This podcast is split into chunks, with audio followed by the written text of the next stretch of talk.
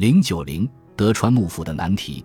另一个成功的案例发生在与蒂科皮亚岛一样人口密集的孤岛社会，该岛很少进口重要的经济物资，长久以来一直过着自给自足的生活。但两岛的相似点仅此而已。这个岛上的人口比蒂科皮亚岛多一百零零零倍，拥有势力强大的中央集权政府，是第一世界的工业经济大国，社会等级分明，贫富悬殊。位居最高层的是有钱有势的精英贵族，在由上而下解决生态环境危机过程中扮演了重要的角色。这个案例就是1868年以前的日本。日本运用科学方法来管理森林时来已久，但很少为欧洲人和美国人所知。许多森林专家认为，今日广为人知的森林管理技术最先是在16世纪的德国发展形成，随后在18。十九世纪传到欧洲的其他地方，其结果是，欧洲的森林总面积虽在九零零零年前不断减少，但从十九世纪开始渐渐增加。一九五九年，我第一次去德国时，以为会看到一个人口稠密、都市化程度高的工业国家，但实际上我见到的却是一大片繁盛茂密、整齐规划的森林。日本与德国在同一时期独自发展出由上而下的森林管理方式。让人惊讶的是，两个国家都是人口稠密、都市化程度高的工业国。日本是第一世界中人口密度最高的国家，按国土总面积来算，每平方英里将近有一零零零人；按耕地面积来算，每平方英里高达五零零零人。尽管人口众多。日本百分之八十的国土都为人口稀少的山区，而大部分人口和农业都集中在仅占国土面积五分之一的平原。日本的森林保护和管理相当有效，虽然会砍伐一些树木，但森林总面积仍处于增长状态。由于森林覆盖面积大，日本经常自称为绿岛。虽然日本的森林看上去像是原生林。其实，大部分森林在三百年前已被砍伐殆尽，其后就像德国和蒂科皮亚岛那样，人工种植次生林，并进行整体规划。日本的森林政策是因环境问题和人口危机应运而生的，但环境问题和人口危机又是由于和平和繁荣才产生的。自公元一四百六十七年起，日本进入战国时代，在长达一百五十年的时间里，日本内战不断。诸藩大名竞相争夺统治权。一五九零年，丰臣秀吉统一了日本。一六一五年，德川家康讨伐大阪城，杀死丰臣全家，而秀吉之子秀赖的自杀，则标志着日本战国时代的结束。早在一六零三年，德川家康已被天皇赐封为征夷大将军，成为诸侯之首，在江户设立幕府，统揽大权。而留在京都的天皇仅仅是日本的象征而已，无任何实权。幕府将军的领地占全国土地的四分之一，剩下的四分之三由二百五十位大名拥有。但幕府将军对大名控制非常严厉。此外，军权由将军独揽，大名之间不能互相争斗，甚至连他们的婚姻、修成或是将财产传给儿子，都必须经过将军的同意。从一六零三年到一八六七年，日本进入德川幕府时代。这段时期，日本社会安定，经济繁荣，和平与繁荣刺激了日本人口的增长，也促进了经济的发展。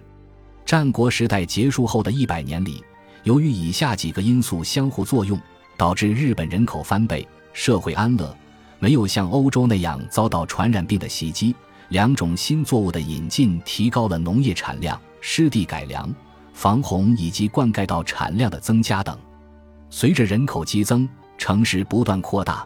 到一七二零年，江户成为全世界人口密度最高的城市。强有力的中央政府统一了货币和度量衡单位，加上社会安定、免除关税、修建道路和改善沿海运输，这些因素结合起来，导致日本的兴隆发达。这段时期。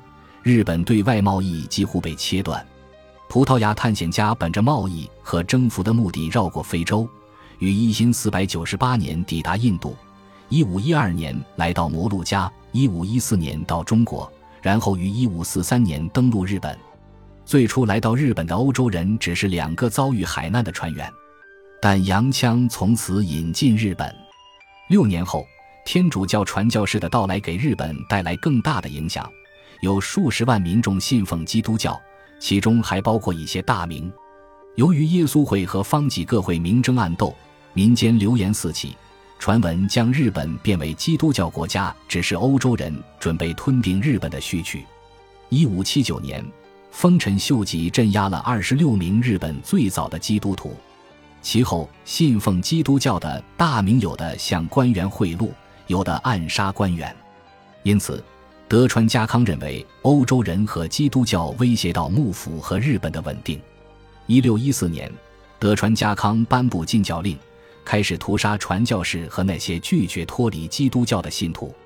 一六三五年，幕府政府变本加厉。施行锁国政策，禁止日本国民离开本土，也不允许日本船离开日本海域。四年后，更是把所有滞留在日本的葡萄牙人全部驱逐出境。从此，日本开始了长达两个多世纪的闭关自守，只同中国、朝鲜和荷兰保持着有限的贸易来往。但荷兰人的活动范围仅仅限制在一个叫长崎的小岛。其他贸易地点还包括位于日本和朝鲜之间的对马岛、南面的琉球以及北面虾夷人集聚的北海道。除此以外，日本甚至没有与任何一个国家维持外交关系，连中国也没有。自1590年代起，丰臣秀吉两度出征朝鲜，皆战败而归，此后再没有向外发动侵略。在闭关自守的两个世纪中。日本基本上能够自给自足，特别是自产的粮食、木材和大多数金属足以应付一时之需。进口物资大多为糖、香料、人参、药材、水银，每年一百六十吨昂贵的木材、中国生丝、鹿皮等用以制造皮革的动物毛皮和用来制造火药的铅与硝石。而随着日本国内自产生丝和糖产量的提高，相关物资的进口量逐年下降。由于火枪被禁止使用，因此火药原料的进口也少了。这种自给自足的局面一直持续到1853年，美国海军准将佩里率领舰队逼迫日本打开国门，要求准许美国捕鲸船和商船在日本港口停靠，以便补给燃料和食物。面对西方人的坚船利炮，德川幕府显然心有余而力不足，无法保护日本。1868年。幕府统治被推翻，从此，日本自一个半封建社会迅速转变为现代国家。然而，17世纪的和平与繁荣导致人口过分膨胀，木材需求提高，从而出现滥伐森林现象，导致生态环境遭到破坏。19世纪晚期之前，日本大多数的建筑都为木质结构，而不是用石头、砖块、水泥、泥土和瓦片。木质建筑是日本的传统，一部分因为日本人对木头的偏好，也可能是由于日本早期森林面积广阔，于是给人取之不尽的假象。社会安定繁荣，随着城市和乡村人口激增，建筑木材需求量加大。自1570年左右起，丰臣秀吉和其后的德川家康，还有许多大名竞相建造大型城池和庙宇。以此展现雄伟壮观的气势，单单为了德川家康修筑的三大城池，就砍伐了十平方英里的森林。在丰臣秀吉、德川家康和他儿子德川秀忠统治时期，日本总共兴建了二百多个城镇。德川家康死后，建造城镇所需的木材甚至比贵族大兴土木所用的还要多，这是因为城里的房屋鳞次栉比，都是木质结构。用茅草覆顶，冬日用火炉取暖时，很容易引发大片火灾。最大的一次火灾是一六五七年的明利大火，半个江户城都毁于一炬，死者多达十万人。重建江户所需的大部分木材都由海船运过来，而打造海船又需要大量的木材。同时，丰臣秀吉远征朝鲜，也需要大量的木材造船。建筑木材并非是日本人滥伐森林的唯一动机，木头也可用于做燃料，除了取暖和烹煮外，制盐、烧制砖瓦和陶器等工业也需要大量新柴。木头还被制成木炭用来打铁。另外，人口增加需要更多的粮食，所以更多的林地被清理出来作为农田。农民们施用绿肥，也以草木来喂养牛马。不管是绿肥还是草木，均取自于森林。每英亩农田需要五至十英亩的森林提供绿肥。在一六一五年战国时代结束以前，大明和将军都以草木为战马。削竹子制武器，大量利用森林资源。拥有森林的大明每年必须向幕府将军进贡木材。一五七零年至一六五零年间是日本建筑热潮的鼎盛时期，也是滥伐森林最猖獗的时期。其后，由于木材渐缺，建筑热潮也慢慢降下温来。起初，砍伐树木只要得到将军或大明的命令即可。如果农民需要用木，也可以上山自行砍伐。到一六六零年，私人企业的伐木量已远超过官府。例如，江户发生另一场大火时，一个远近闻名的私人木材商妓伊国乌文左卫门预料到木材需求会大涨，于是大火尚未扑灭，他就已经启程前往购买大量木材，准备回江户大发一笔横财。日本森林消失的最初迹象大约始于公元八百年。本州岛上基内盆地的森林被砍伐殆尽。本州岛是日本最大的岛屿，像大阪和京都这些大城市都位于该岛。公元一千年，本州岛附近面积较小的四国岛上的森林也呈现出逐年消失的趋向。到了一五五零年，日本四分之一的林地上的树木都被砍光，其他地区还有一些低地森林和老龄森林。一五八二年。丰臣秀吉大兴土木，由于领地内木材不够，因此成为第一个在全国范围内征收木材的统治者。他控制了一部分日本最具经济价值的森林，而且每年所有的大名都必须向他进贡木材。将军和大名除了拥有自己领地内的森林外，还能将村子或私人林地上的珍稀树种占为己有。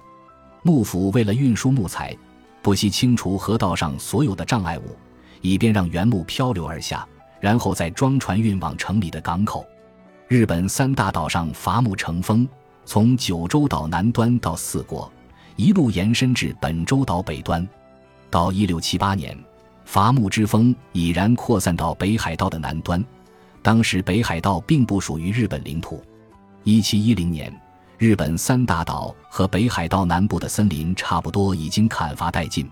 只剩下陡峭险峻之地和以当时技术很难运送下山的地方的老林木，森林的消失沉重打击了德川幕府时代的日本。除了木材、燃料和草木短缺外，大型建筑也不得不停工。村子间或同村人抢夺木材和燃料的争斗不断升级，甚至在大明之间或大明和幕府间也会为木材而反目。对河流的用途也出现意见分歧。有人要用河流运送原木，有人则想在河边钓鱼或用河水灌溉作物。正如我们在蒙大拿所见，次生林比老林木更容易招致野火，酿成森林火灾。此外，日本雨水、雪水丰富，地震频发，因此一旦斜坡上的林木被清除，土壤侵蚀的问题就会变本加厉，低地遭受洪水的概率也会增大。与此同时，土壤侵蚀和泥沙淤积也会使低地灌溉系统的水位增高，如此一来，暴风雨引发的破坏就会更加严重。森林消失，自然减少绿肥和草木的数量，从而进一步影响作物产量。而同一时期，人口却在不断增长，因此，十七世纪以来，德川幕府统治下的日本经历过数次大饥荒。本集播放完毕。感谢您的收听，喜欢请订阅加关注，主页有更多精彩内容。